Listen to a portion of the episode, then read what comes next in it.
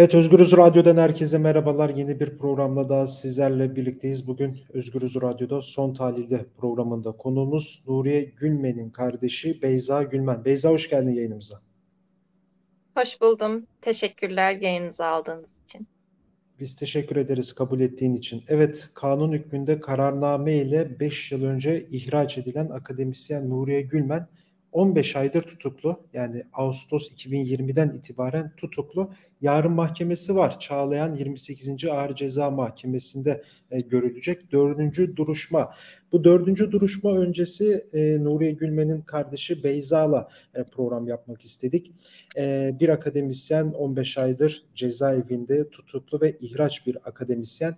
E, bu sürecin nasıl geçtiğini soracağız. Mahkeme sürecinin işleyişini soracağız ve e, Nuriye Gülmen'le mutlaka görüşüyorlardır, mektuplaşıyorlardır. Bir mesajının olup olmadığını, e, kendi durumunun nasıl olduğunu soracağız ve tabii ki de bu süre içerisinde yeterli, yeteri kadar dayanışma mesajı e, aldı mı o soruları da soracağız Beyza'ya.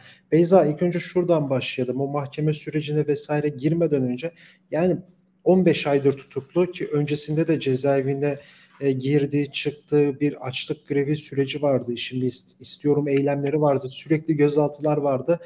E, bu son tutuklama süreci sizin için nasıl geçti? Ne söylemek istersin? e, son tutuklama süreci. Tabii ki açlık grevinden sonra e, sağlık problemleri oldu. Doğal olarak iyileşme sürecinden sonra da. E, ama o koşullarda bile e, adalet istemeye devam etti. E, sağlıkla ilgili yani sağlık koşulları ile ilgili şu an daha iyi. Hı hı. E, hapishanede olmasına rağmen. E, morali de e, iyi. Orada e, güzel bir dayanışma var. Hep birbirlerine destek oluyorlar. Hı hı. Peki şeyi sorayım sana. Yani e, şimdi ma- mahkemesi görülecek yarın. E, şimdi bu mahkemeden ne bekliyorsunuz?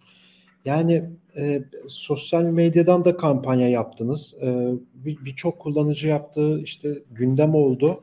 E, uyduruk delillerle tutuklandığını söylüyorsunuz. Biraz o kısmı açabilir miyiz? Yani neden tutuklandı Nuriye Gülmen? Ee, biraz o kısımdan konuşursak daha iyi ilerlemiş oluruz diye düşünüyorum. Ee, tabii ki. Ee, şey önce şunu da söyleyeyim hani e, moral morali iyi, sağlığı iyi diyorum ama tabii ki de hapishanede. E, tabii. Ee, e, orası e, yani öyle bir gerçek var sonuçta. E, neler yaşadığını bilmiyoruz. Ee, biz de öyle. O da neler yaşadığımızı tam olarak bilemiyor. Birbirimizi merak ediyoruz. ee, evet, mahkeme mahkeme süreci. Evet. Hemen başlıyorum. Çok affedersin. Ee, mahkeme süreci şöyle oldu. Ağustos'ta e, tutuklandı ablam. Söylediğiniz evet. gibi. Yani bir gözaltı kararı yok. Ee, hiçbir şey yoktu. Sadece yani e, bir yazı yazmıştı zaten e, teza, tesadüf olması konusunda bu tutukluluğunun. Yani o gün e, İdil Kültür Merkezi'ne baskın yapıldığı sırada orada olmasaydı, röportaj için, röportaj yapmak için oraya gitmiş olmasaydı eğer gerçekten tutuklanmayacaktı. Yani ablamın yakalama kararı yok, gözaltı kararı yok. Sadece grup yorum üyeleriyle konser için röportaj yapmaya gitti zaman sırada oradaydı. Ve o sırada baskın oldu Edil Kültür Merkezi'ne biliyorsunuz yasaklar vardı, konser yasakları. E, ve ablam bir baktık e, tutuklandı. E, şey neydi? Tutuklama gerekçesi neydi? Kaçma şüphesi. E, ve delilleri karartma şüphesiydi. E, kaçma şüphesi zaten e, yani normal bir insanın e, yani akıl alır gibi bir şey değil yani. Ablamın kaçma şüphesi yok yani işinden atıldı. E, o zaman yurt dışına gitmedi. İşimi geri istiyorum dedi. Ondan sonra da yine tutuklandı. Bir sürü e, işkence yaşadı. E, açlık grevini bitirdi. Yine gitmedi. Yani gidecek olsaydı zaten giderdi. Ve e, ablam adalet istemeye devam ediyordu. O sırada e, ölüm oruçları vardı. Ve e, Twitter'dan çağrı yapıyordu insanların gelmesi için. Yani nerede olduğu belli biri. E, ve bir bakıyorsunuz işte e, gerekçesiz bir baskın oluyor. ve orada gözaltına alınıyor. Bu yüzden tutuklanıyor yani. Ya peki şimdi bu dördüncü duruşma görülecek yarın. Yani bir röportaj için gittiği İdil Kültür Merkezi'ne yapılan bir polis operasyonu sonrası gözaltına alınıp tutuklanıyor. Yani mahkemede bu kaçma şüphesini öne sürerek e, serbest bırakmıyor. Sen doğruyu az önce açtın bir şekilde, güzel bir şekilde bence.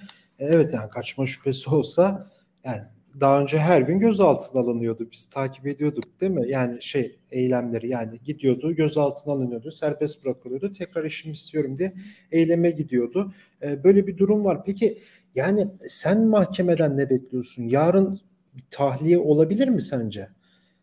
Sonuçta 15 ay çok uzun bir tutukluluk süreci. Yani sırf kaçma şüphesiyle ilgili de olsa çok çok uzun bir süreç bu. Evet kesinlikle öyle.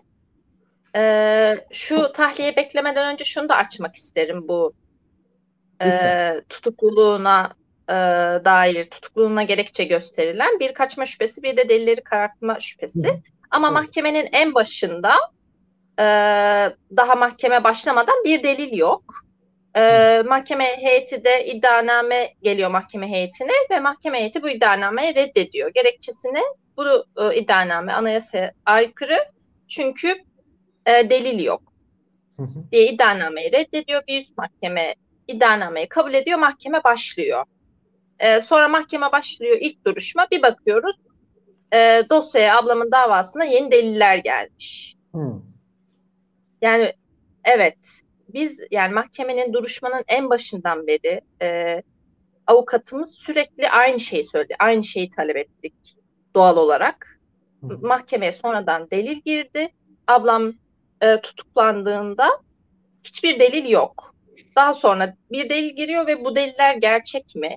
Bu e, esaslarını e, mahkemeye getirilmesini istiyoruz dedik.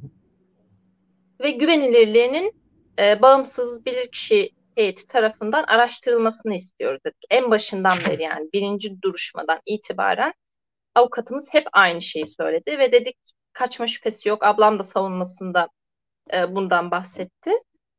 E, bu iki e, şey üzerinden gittik yani. E, ama hiçbir şekilde e, mahkeme bir şey yapmadı. Yani bu delillerin esasını dosyaya getirin biz görelim e, dedik. E, bir de bağımsız bilirkişi tarafından incelenmesini istedik. Bunlar ee, ama görmedi. Evet, hep reddedildi bu taleplerimiz. Kaçma şüphesi yok, tahliye edin dedik. Ee, yine e, talebimiz reddedildi.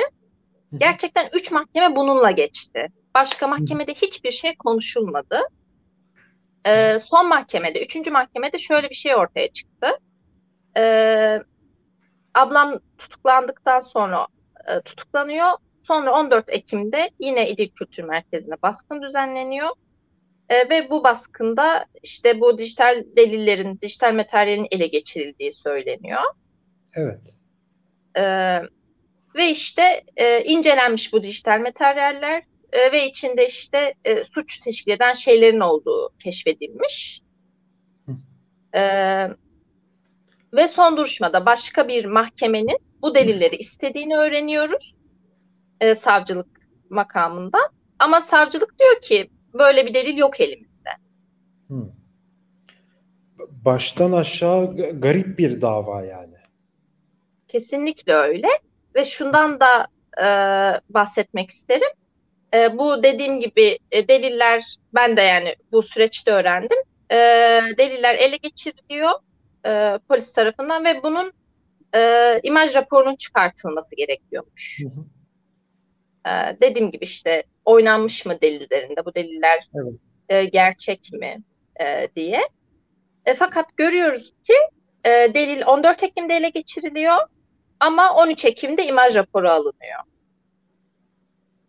Yani bu yüzden sahte diyoruz. Yani delil ele geçirilmeden emniyette dosyası var yani 13 Ekim'de böyle bir delil ele evet. geçirilmiş. Biz bu delili inceledik, imaj raporunu aldık diye belge var emniyetin elinde.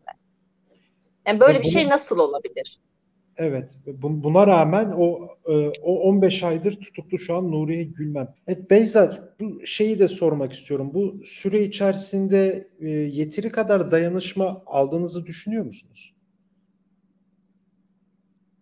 e, yeteri kadar dayanışma aldığımızı düşünmüyorum. Hı hı. E, şimdi e, düşünürsem, e, düşünüyorum desem yalan olur.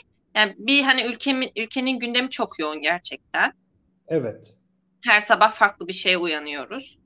Evet. E, bu kesinlikle doğru. E,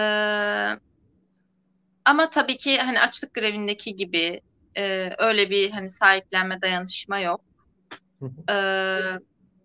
E, biliyorsunuz KESK e, ablamlar tutukluyken attılar. İhraç Evet. ettiler sendikadan üyelerine destek olmaları gerekirken. E, insanlar tabii ki de sahipleniyor. Ama e, yani e, birkaç milletvekili, sanatçı, gazeteci dışında gerçekten ulaşabildiğimiz insan sayısı yok. Yani ulaşıyoruz e, ama dönüt alabildiğimiz insan yok. Dönüş, anladım. E, evet. Umarım umarım yarınki mahkemede de tahliye edilir Nuriye Gülmen. Ee, çok teşekkür ediyorum programa katıldığın için. E, rica ederim. E, ben çok teşekkür ederim. Çünkü e, şu an zaten tutuklanmasının sebebi bu. E, yani hem ondan intikam almak istemeleri hem onu unutturmak istemeleri. E, bu yüzden e, tutuklu olduğu için yani sesini duymakta gerçekten çok zorlanıyoruz. Hı hı. E, ona orada oradan bir buradan yani dışarıdan bir ses nefes olmaya çalışıyoruz. Bu yüzden e, herkesin yaptığı çok değerli. Destekleriniz çok değerli. Çok teşekkür ederim ben bu yüzden. Rica ederim. Evet, e, kanun hükmünde kararnameyle ihraç edilen akademisyen Nuriye Gülmen 20 Ağustos e, Ağustos 2020'den itibaren tutuklu 15 ay geçti. Yarın 4. mahkemesi görülecek. İstanbul Çağlayan 28. Ağır Ceza Mahkemesi'nde duruşma öncesi kardeşi Beyza Gülmen bugün Özgürüz Radyo'da konuğumuzdu. E, bu süreci genel anlamıyla konuştuk. Başka bir programda görüşmek dileğiyle. Hoşçakalın.